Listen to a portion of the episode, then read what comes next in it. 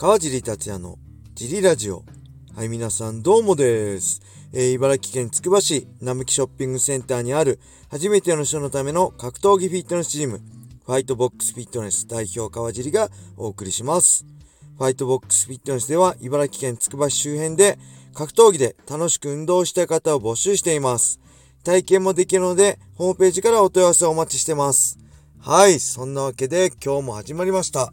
よろしくお願いします。えー、昨日のジムはですね、えー、後半、人多かったですね。ビギナーも15人ぐらい来てたかな。そしてね、女性が多かったです。昨日はね、女性10人でしたね。で、男性5人かな。えー19時からのビギナーキック。はい。で、20時からね、ラストのサーキットクラスも、えー10人いましたね。満員御礼でした。はい。そして今日は、えー17時からのキッズクラス、そして18時半からのフリークラスになります。えーで、ちなみに18時半、スタートから体験も1件あります。はい。で、小野田さんと、あと19時からね、えー藤原くんが来てくれます。そんな感じでよろしくお願いします。はい。あとはね、えーこの前もね、あのーちょっと前の G ラジオも言った T ブラッドのね、仲間で、今は地元広島に戻ってね、パラエストラ広島で頑張ってて5月、5月1日にグラジエーターでね、バンタム級タイトルマッチを控える、えー我らが神田修一選手ね、えーその、えー神田もね、あの、このスタンド FM で、えー神田修一の手数より口数っていうね、えーラジオやってるんですけど、そこで、この前の僕のジリラジオへのアンサーラジオとして、2016年のね、あのー時ね、神田に、えー帯同してもらったんですよね。2016年の USC、えーピッツバーンかな。アメリカのピッツバーン。デニス、デニス・バミューデス戦ですね。セコンドとして帯同してもらったんです。普段はね、桜井隆太さんにお願いしてたんですけど、確か当時、えー、岡見くんか誰かとの試合が決まってたんで、えー、神田さんにお願いして、あとやっぱ神田さん本人も言ってたけど、やっぱりね、この神田さん世界をね、USC すごい好きだしね、アメリカン好きなんで、まあ、神田さん励ますっていうか、そういうね、世界を見てもらうっていう意味でも、まあ、神田さんに来てもらうっていう正直当時ありましたね。うん。で、えー、そのね、セコンドから見た、えー2016年の川尻達也や、まあ、USC をね、話してるので、ぜひね、あのー聞いてみてください。本当に自分でもね、記憶にないことを話してくれててね、僕は聞いてもう面白かったです。はい。えー、ぜひね、フォローもしてあげてください。はい。そしてね、まあ、こっから結構真面目な話になっちゃってね、申し訳ないんですけど、まあ、正直ね、こう、神田にはね、僕自身もちょっと負い目みたいなものあるんですよね。うん。神田が、えー入ってきてくれて、僕は、神田がチームアルファメールってね、アメリカの名門ジムで3ヶ月間で芸こうやって学んできた、こういわゆるシャッフルね、今はヤマスがやってますけど、えーオーソドックスになったしサウスポーになってる足をシャッフルする動きを僕 UFC でね、対応してたんですけど、それはね、神田に教わったんですよね。網膜剥離で練習スパーリングできない時もうほんと歩くようなスピードでシャドウしかできない時にずっとそれ1日1時間とかね絶対やるって決めて繰り返しやってて身につけたものなんですよねその基本は簡単に教わったんですけどまあねその当時ね2015 5年ぐらいかなファンクラスのネオブラッドトーナメントっていうね新人王トーナメント優勝してまあその後の試合も確か左アッパーからの左ハイでね、え衝撃的な KO を勝ちして、まあ、快進撃のこっからスタートだ神田の快進撃がスタートだってね状況だったんですよね、うん、で神田はやっぱ USC を目指してるってね公言してたしやっぱそういうやつね僕大好きなんですよ、うん、なんで僕もねまあプロならねこう人生ねつまんないねこうなんだろうこうちょっとねこうなんか保険かけといても仕方ないからもうフルベッドだろって。プロならフルベッドして、まあ、全部をかけろなんてね、まあ、自分のこのプロ論プロ論みたいなねプロとはみたいなのをね偉そうに話したんですよね。うん、やっぱオールベッドねフルベッドすれば得るものはね大きいけどやっぱりその反面そうじゃなかった時ね失うものも大きいんですよね。うん僕はたまたまそれでまあある程度うまくいったけどまあそういう人だけじゃないんですよね。でまあ2016年のね年明けの試合でその寒暖負けて、えー、その失意の中ね、セコンド頼んだんですけど、励ましの意味もあってね。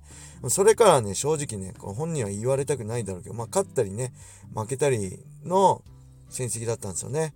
やっぱり自分の中でね、この理想と現実の間でね、まあ、苦しんだんじゃないかなって僕は勝手に思ってたんですよね。僕だったら結構苦しむのはでかいこと言っちゃった手前ね、そういうのもあったんじゃないかなと思ってね、まあ、あんまこう余計なこと言っちゃったかなと思いつつ、まあそっからまあなんか向き合い方はね、格闘技との向き合い方はまあ人それだ、それぞれだし、まあ僕のね、考えるね、考え方がね、全ての人に当てはまるとはね、限らないなと思ってね、反省したっていう思い出があります。だけど、まあ今でもね、あのー、陰ながらっていうかね、あのー、神田の頑張りは応援してるし、もしこれでね、グラジエーターのチャンピオンになれば、本当に雷神とかも全然あり得るんで、その時はね、ぜひ解説をさせてほしいって、あの、運営にも直訴したいと思います。はい。そんなわけで長くなっちゃいましたね。すいません。なんか暗い話で。神田さんもごめんなさい。こんな話を今更言っちゃって。あの、アンサーソングいらないですかね。あの、ずっとアンサーソングの繰り返しになっちゃうんでごめんなさい。余計なことだったらごめんなさい。そして、レター行きましょう。またギフト付きレターですね。ありがとうございます。えー、カージーさんこんばんは。ラジオネーム、おにゃんこぽんです。えー、ライジン35の解説、ご内定おめでとうございます。待ってました。えー、雷神の解説は大体メンバーが決まってますね。えー、川尻さん、高坂さんが中心でしょうか。お二人とも MMA レジェンドですね。そこでふと思ったのですが、ゴミさん、マッハさん、桜庭さんも同じくレジェンドですが、解説するのあまり聞いたことがありません。これはお三方とも自由人で解説には向いてないからでしょうか。川尻さんと TK は真面目なので信頼できる計算がつきますね。でも捉えどころのない天才たちの解説も副音声とかで聞いてみたいです。笑い、コメントしづらい質問ですが、川地さんの知性でうまくご回答くださいませ。よろしくお願いいたします。はい、ありがとうございます。そうですね、雷神の、まあ、MMA の解説といえば、えー、僕だったり、藤めぐさんですね。あと、まあ、この前のね、あの、山さんが出た大阪大会は中井祐樹先生。あと、高坂さんもありますね。まあ、高坂さん USC とかもやってますね。はい。まあもうそうですね、雷神本当楽しんでね、僕毎回解説したいぐらいなんですけど、まあこれ素晴らしいメンバーがね、たくさんいるんで交代制的な感じなんじゃないですかね。うん。でね、まあこのえレジェンドってね、言ってもらえてすごい嬉しいんですけど、まあ確かにレジェンドでもあるんですけど、やっぱゴミ、マッハ、桜庭と比べるとね、まあ正直劣りますよね、僕。なんでそこに入れられるのはちょっと恐縮なんですが、えー、っとね、桜庭さんの解説は正直わかりません。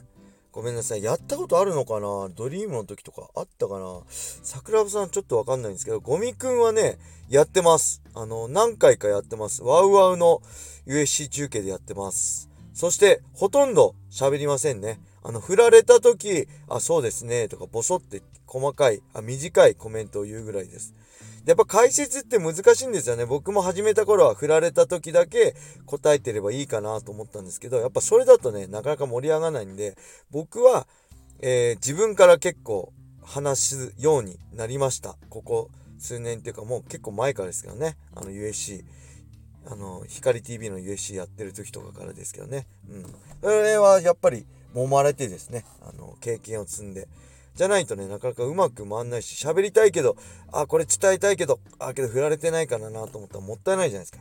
今ね、どういう状況かって細かくしっかり説明したいんで、僕はね、結構自分から話すようにしてますね。うん。なんで、あの、解説がね、2人も3人もいるとちょっと困っちゃうんですよね。ゲスト解説は全然いいんですけど、やっぱり、えー、そのね、その他の人の解説の、その、何？立場を奪わないようにって考えちゃうんで結構ね気遣います。はい。